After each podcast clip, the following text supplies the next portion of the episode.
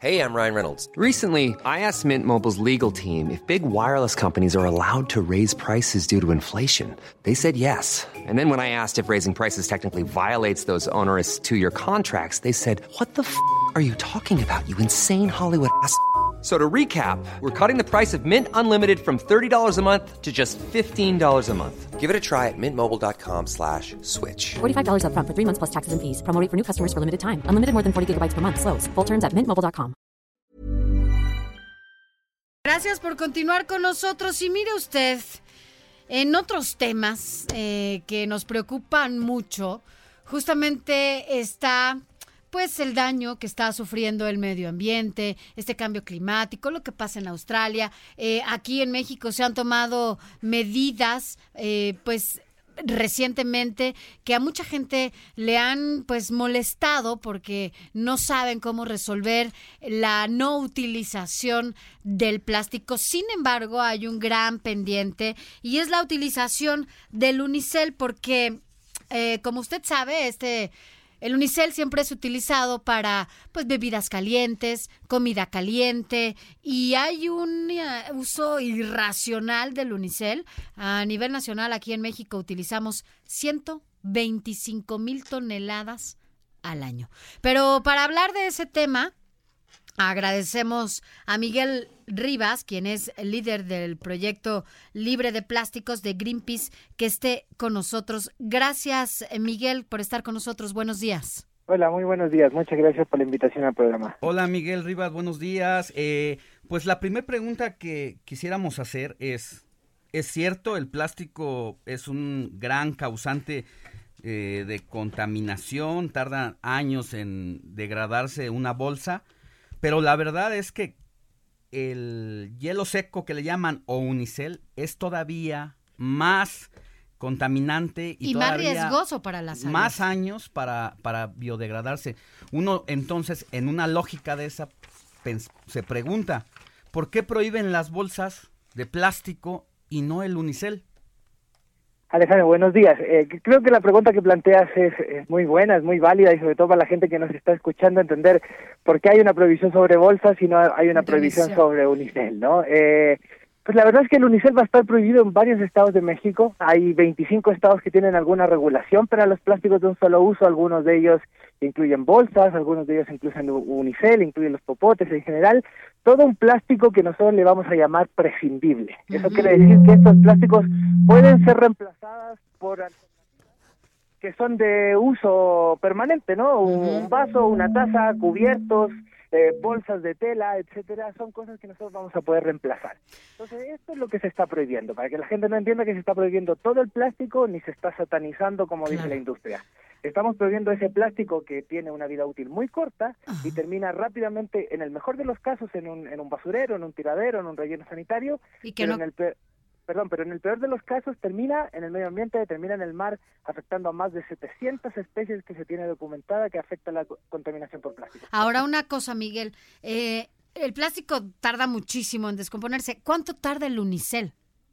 Pues en general todo se descompone. Eso, quiere, eso esto quiero dejarlo muy claro, solo que se va a descomponer en algunas moléculas que son orgánicas y se integran en la naturaleza y otras que son inorgánicas y pues ahí quedan como contaminantes persistentes, ¿no? Eh, cuando hablamos de que un producto es biodegradable quiere decir que quien lo degrada es un agente biológico, es una bacteria, es un hongo, etcétera, ¿no? Eh, en realidad casi todo es biodegradable. la pregunta no es si eso no es, la pregunta es en cuánto tiempo. Porque el unicel puede tardar hasta 500 o 1000 años en degradarse. Todo va a depender del grosor, del tamaño, incluso del color.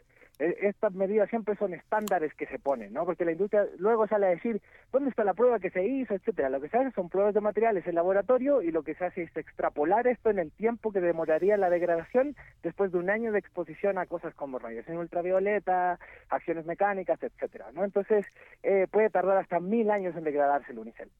He escuchado y leído distintas protestas y reclamos por la manera en que se implementó en la Ciudad de México esta ley que prohíbe a toda costa el uso de plásticos. Eh, ¿Por qué? Porque no hubo una transición adecuada, por un lado, es decir, muchas personas que viven de la industria del plástico ahora quedan en el desamparo, no tienen ninguna opción por parte del gobierno para transitar a otra fuente de trabajo. Por un lado, esa parte. Y por el otro lado, se habla eh, de que desaparecer el plástico completamente no es la solución, porque vas a recurrir a, a telas, que también es una de las industrias altamente contaminantes. O papel. el papel, los árboles. ¿Cómo ves estas dos, estos dos escenarios? Sí, Alejandro, concuerdo. Las dos son, son muy buenas preguntas y me alegro que se, se, las aclaremos al auditorio. Voy a partir con lo primero, lo, eh, lo que decías de los empleos. Eh, hay que reconocer que el plástico de un solo uso hoy es un, es un negocio obsoleto, es un negocio que va de salida en todas las partes del mundo, no solo en México. Es un negocio que eh, pues ya la gente que se dedica a eso tiene que entender que va a empezar a vender cada vez menos de estos productos porque la sociedad no los va a preferir y porque también va a haber una serie de regulaciones que van a eh, prohibirlos, regularlos o invitar a su disminución producto de los pasivos ambientales que generan, porque los pasivos ambientales son esta pérdida de servicios ecosistémicos que finalmente es un precio que pagamos todos y pagamos todas.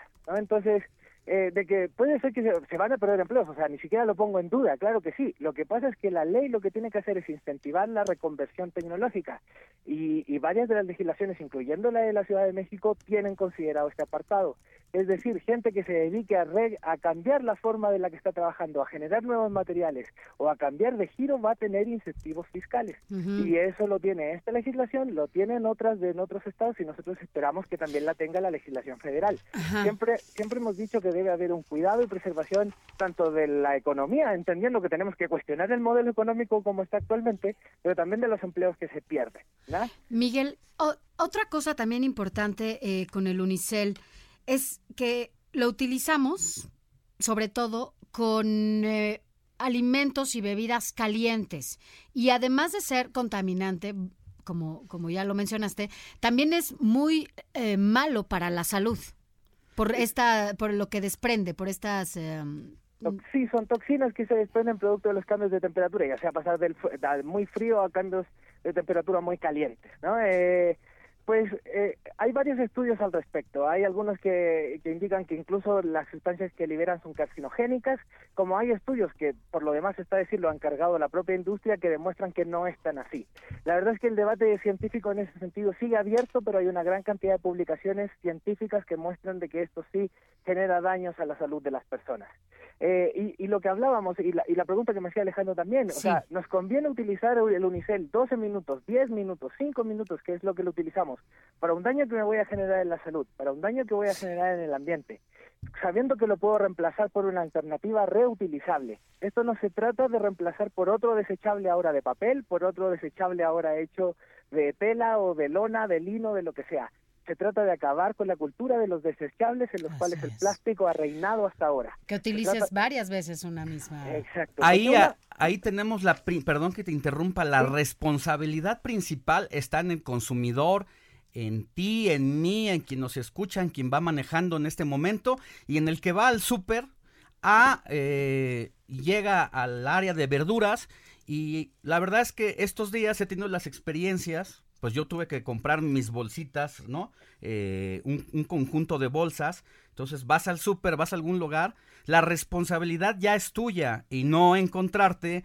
con señoras vueltas locas eh, reclamándole al dependiente, al encargado, que ahora cómo se va a llevar la verdura. Bueno, es una disposición de ley y te corresponde a ti. Incluso hay lugares en donde ya llevas literal tus toppers, ¿no? A comprar la comida, tú lo comentabas no, hace no mucho, si vas por decir, a una taquería, ¿no? Bueno, pues llevas tus eh, toppers o lo que tengas, tus recipientes, para poder llevar tus alimentos. Igual que cuando llevas tu comida a la oficina, ¿no? Hay mucha gente que lleva su lonchera y que lleva sus toppers y que lleva su comida ahí para poder hacerlo. Ahora, si vas a ir a la esquina a comprar este un tamal o vas a comprar, igual puedes llevar, digo, eh, esta parte de la cultura es un cambio total y radical de cómo debemos consumir ahora los alimentos en, en, pues en la calle o, cuando salimos a, pedir no comida eh, para casa.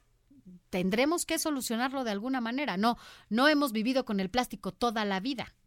Justamente hay que entender que el plástico es un commodity, ¿no? Entonces, cuando nosotros vamos a prescindir de este plástico desechable que rápidamente contamina el medio ambiente, vamos a tener que hacer sacrificios en nuestro estilo actual de vida.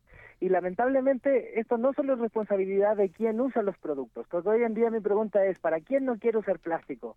Si va al supermercado e intenta llevarse productos a casa, la pregunta es, ¿cuántos productos vienen empacados, sobreempacados en plástico?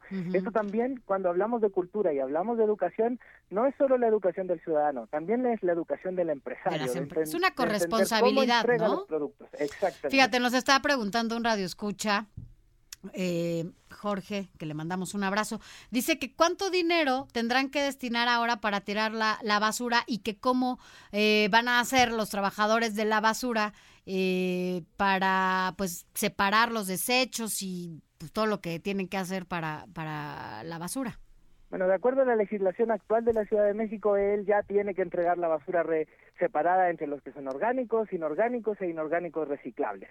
Así que esa separación de todas formas la tiene ya existe. que hacer. Eh, y la verdad es que los reciclables ni siquiera necesitan una bolsa. Eh, solo basta con que se entreguen en, un bote de basura separados, limpios, porque eso es importante para que algo sea reciclado y con eso no va a haber ningún problema. Creo que el problema que tenemos ahora es con los orgánicos, ¿no? Y el problema que tenemos es que los orgánicos hoy necesitan de una bolsa porque de lo contrario terminan con una serie de líquidos percolados que eh, pues no solo dañan nuestra casa, el patio o, incluso donde se depositen comunitariamente la basura. Y es porque nuestro sistema de, eh, de recolección de basuras todavía depende del plástico y es por eso que tiene que cambiar, que tiene que haber sitios de compostaje cada ciertas unidades habitacionales en la Ciudad de México donde la gente pueda llevar sus residuos orgánicos y pueda haber un tratado eh, real ecológico de estos materiales. Claro, si no vamos a contaminar más. Miguel Rivas, líder del proyecto libre de plásticos de Greenpeace México. Muchísimas gracias y nada más para concluir así como apunte, ojalá no nos pase lo que a India que es uno de los primeros países, si no es que el primer país que intentó ser libre de plásticos con una disposición a febrero del año pasado y que ahora tuvo que echarse para atrás en su veto por una desaceleración económica. Pues sí, ojalá no lleguemos a eso. Agradecer a las autoridades, obviamente, que hayan dado este paso y esta decisión. Ojo a tener en cuenta, las bolsas que hoy están entregando como reutilizables son de polipropileno, son de plástico y rápidamente van a terminar en la basura. Eso se tiene que arreglar rápido para que no sea más de lo mismo. Así es, pues estaremos al pendiente de todo lo que suceda. En este caso, gracias, Miguel Rivas. Hasta luego. Hasta luego, buenos días. Ever catch yourself eating the same flavorless dinner three days in a row? Dreaming of something better? Well, HelloFresh is your guilt-free dream come true, baby. It's me, Kiki Palmer. Let's wake up those taste buds with hot, juicy pecan-crusted chicken or garlic butter shrimp scampi. Mm. Hello Fresh. Stop dreaming of all the delicious possibilities and dig in at HelloFresh.com. Let's get this dinner party started.